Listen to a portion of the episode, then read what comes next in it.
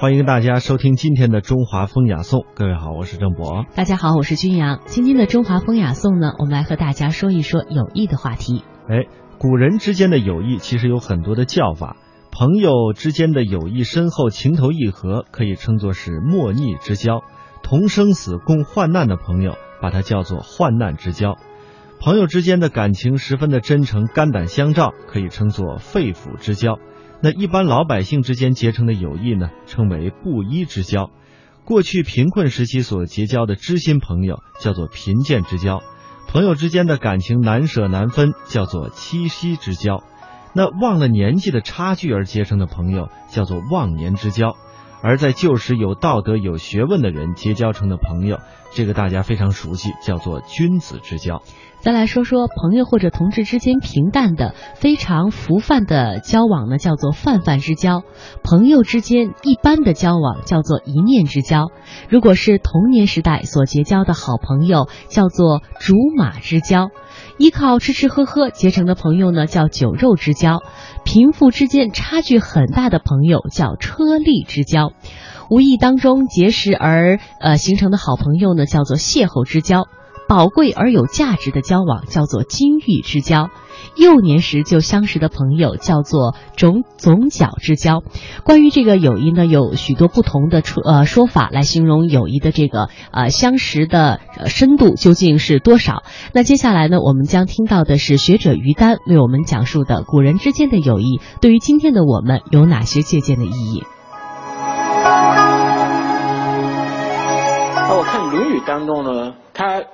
解释了人生当中的各个重要的环节，比如说说人生有五个尊：天地君亲师。对，我看这五个尊当中没有提到，我我我我搞不清楚哪个地方能塞朋友进去。其实呢，天地君亲师，正像你说的五尊，是一个人心中要敬畏的，敬畏苍天。是因为中国人的天道、天时、天理，包括人的良心叫天良。中国人遇到个事儿也喊：“哎呀，我的天哪！”苍天为上，这是一定要敬的，它包含着法则。大地厚德载物，我们的粮食、希望都大地长出来的，所以天要敬规则，地要敬资源。第三就是君，君是人间之王，所以他掌管着秩序。尊君就是遵守秩序，第四是亲，就是中国是伦理社会，家庭的伦理结构是中国最基本的结构，所以要尊敬所有的亲长。最后就是师，因为师道尊严，师老师是传道授业解惑的，是给人开智启蒙的。天地君亲师依次排下来，是人生而为人必须要谦恭尊敬的。但朋友呢？朋友是平等的，朋友不是一个高高在上的偶像。我们跟偶像不是真朋友。为什么中国人说刎颈之交？那就是过命的交情。所以呢，只有平等的人能够做朋友。尊是有高下的，朋友是平等的，这就是它的区别。我也想问一个问题：有的时候你交了一个朋友，就是你觉得他是一个好朋友，但是经过一段时间，甚至几年的这个交往以后，你发现他并不是一个好朋友，嗯，反而他是给你会造成很多的呃一些灾难性的一些后就是后果，就是所以我们在交往过程当中，呃，对朋友应该是怎么分别？其实你说人一开始觉得好，后来就发现他不好了。这个过程中，一方面说明你越来越看到了他的本质，另一方面可能也说明你自己在越来越成长，就是你能够分辨是非了。那其实人跟人刚一开始，无论朋友还是恋人，最初的感觉都是一种美好的，然后呢，感受对方的友谊或者是热恋这种感情。接下来这个阶段。就一定正反合会走向反，一定会发现缺点。很多恋人走到这一步的时候就分手了，很多朋友也就绝交了。能不能够有第三段合的阶段，就取决于这第二段，就是你看清的这个人身上是本质的问题还是非本质的问题。本质的问题就是你忽然发现这个人接近你是抱有目的的，他是想要利用你。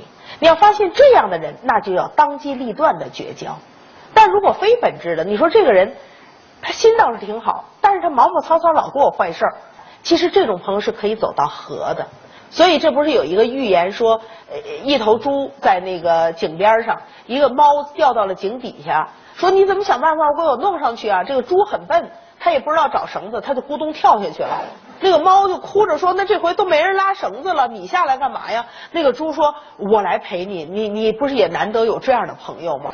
所以这种朋友是可以走到和的那个阶段的，也就是发现一个朋友缺点的时候，也会有两个结果：一个是彻底走向绝交，一个是彼此包容以后反而形成更稳定的友谊。你不觉得任何好东西过密会给人压迫感吗？所以啊，中国哲学，我认为最妙的词儿之一就是“过犹不及”。嗯，关于朋友哈，《论语》里面孔子的一个学生子游说过一句特别深刻的话，叫做“事君硕，思如矣；朋友硕，思疏矣。”这个“硕”写出来就是数字的“数”。嗯，这个字在这儿就当特别密切、特别殷勤讲。弑君硕，一个臣子对待他的国君，引申也可以说一个下级对待他的领导，过分的殷勤、阿谀、贴身的管他，思辱矣。这就是你自取其辱的开始了。因为当一个人自己已经下跪的时候。他没有尊严，在仰视对方的时候，世界已经失去了对他的尊敬。但是很多人说，阿谀领导这个事儿，咱们都知道看不上。但我对朋友好怎么了？我就忠肝赤胆，我就是对朋友好，我天天往你家跑。那就是朋友的什么事情都要给你去说一说，都要给你帮个忙。朋友硕，思疏矣。朋友之间密集到没有了隐私。彼此之间已经都互相侵犯了，已经干预别人的生活了，这必定是疏远的开始。嗯，所以我们想想怎么交朋友。交朋友不是说要去干预别人的一切，其实呢，估计咱们都会有感觉哈，就是有些大姐，就是劝这个年轻的女孩子成家生孩子这件事儿，那简直就是。妈呀！就是你躲得过自己妈，你都躲不过这些姐姐哈。劝人是有个度的，这事儿不能强迫，因为其实人人都是有隐私的。人家不要孩子，也可能夫妻关系不好，表面看不出来，这是人家的事儿。嗯。甚至有人不要孩子，可能他生育上就是有问题。嗯。那你还真能跟人家说你去看看病去吗？我因为是结婚十几年才要孩子。我是因为贪玩儿，我也没那么大事业心，我就到处玩儿。然后最后呢，这个就真有大姐上我们家去说，特别认真，说：“哎，看你们两口子感情也不错，你们家也不是穷的养不起孩子，你就别会病记医了。我看那个现在治那个不孕不育的医院还是挺多的，你去看看吧。”多尴尬呀！你。那这就属于操了不该操的心，对，就越过。后来后来后来，我我说我要孩子，我要孩子，真正理由是因为我爸去世了，我觉得我妈妈特别特别孤单哈，我就想要孩子了。然后呢，这个我老公老调调侃我说，你就是被人家那大姐刺激的，就是为了证明一下你还会生孩子，所以你才要孩子的。但是这种大姐确实让人非常尴尬，这种朋友在身边呢，呃，跟他交往也不是，不交往也不是，这就叫私疏也。为什么你要开始疏远呢？就是你觉得你管我管的太多了，你对我太好了，所以我身边真有那种姐姐哈，我们一块出去旅行哈，早上我这么大人了，自助餐哈，这姐姐非得给你盛，说小丹我告诉你吃什么，给我盛一大盘豆，说这里头有大豆蛋白，有大豆异黄酮，就是你把这盘豆吃了。我就想吃点别的。你说这姐姐给你盛一盘子豆，这是一种强迫症啊！她想吃，她就觉得你也要吃。嗯，我就在她慈爱的目光下吃了一盘豆，然后就什么也吃不了，就就出去了。嗯，然后他一路上不断的给你嘴里塞药片儿，就是什么蔓越莓的片儿啊、钙片儿啊，哈，就是都是张嘴就给你扔进去。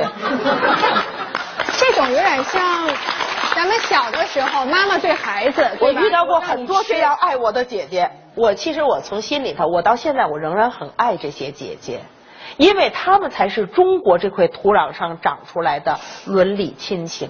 所以呢，什么是新时代交友之道？就是人跟人之间的隐私尊重一点儿，人不至于太疏远。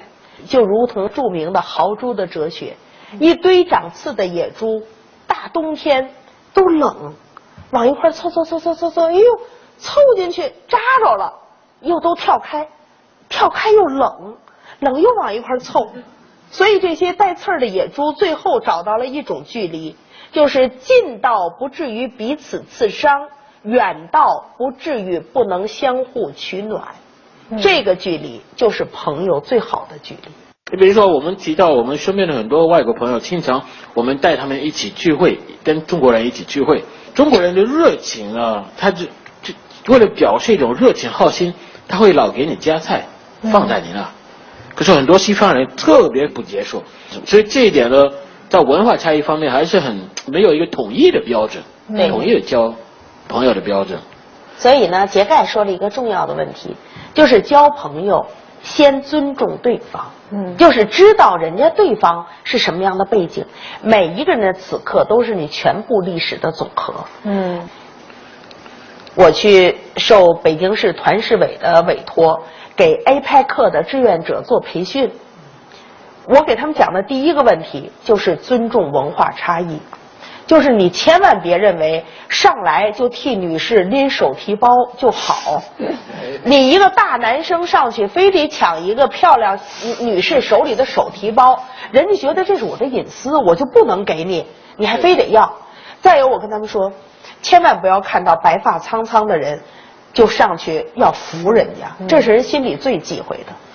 所以我问马兰一个问题哈，我到莫斯科的时候，我们还没下车，人家就告诉我们说，你在街上见到多大年龄的这个阿姨哈，都叫姑娘，叫说说小姑娘是是是借我七个，说大姑娘是借我十个，是吗？借我十个，对，借我十个，是有这么一个说法吧？啊，有有，对，就是我自己有一个呃有一个体会啊，嗯就是包括在中国或在俄罗斯，就是你看到一个阿姨，嗯你不要看她多大年龄，然后呢，比如说她上到公交车，然后你在正在坐的时候，你要不要着急要给她让座？首先你要看她有没有口红。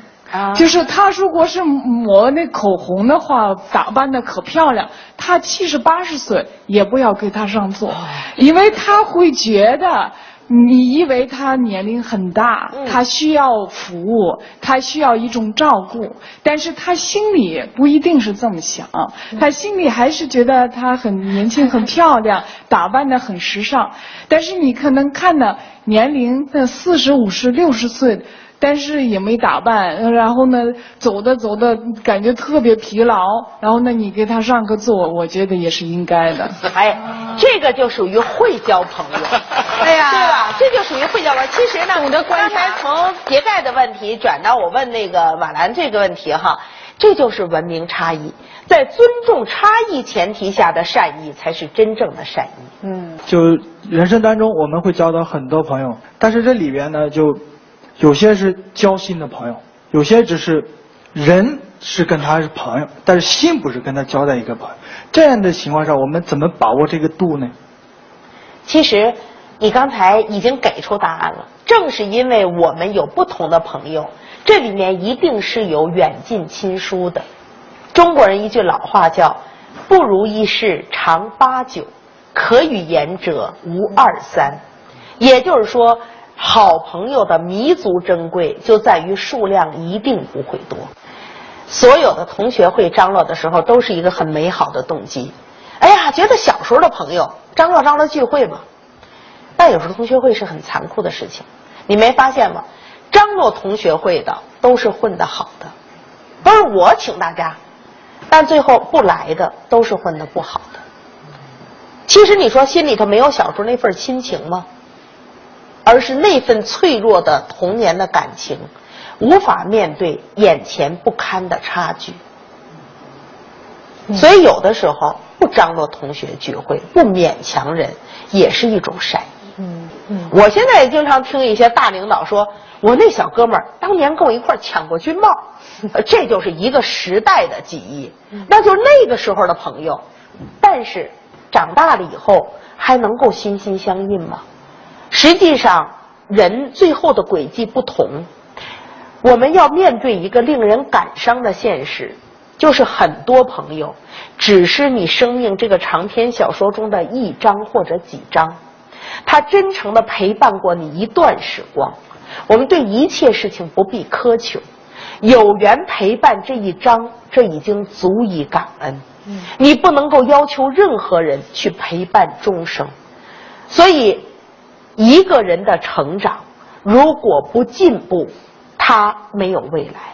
两个人的爱情如果不共同的发现新境界，一个人前进，一个人停顿，你以为离婚都是因为陈世美啊？有的时候实在没有共同语言了。那么三个人、五个人的朋友，甚至一个社会群体，如果不更新、不进步，都会拉开差距的。嗯，所以成长这件事情，有一句谚语说得好：“两朵云，只有在同一高度相遇，才能生成雨。”朋友如果要是在这个高度上，就没法对话了。嗯，所以有些朋友为什么彼此不想再相见？有的时候想一想，小时候我不懂这句话，说与其相濡以沫，不如相忘于江湖。这句话多么感伤啊！小时候我们会想着相濡以沫，就吐着沫子养活你，要在一起。但想一想，有江河，为什么不能选择相忘呢？有的时候，接受是什么？接受一个人的出现，或接受一个人从此不见，都是接受。所以有一些人说我非要找到我原来的恋人，也许你连最初的记忆都破坏了。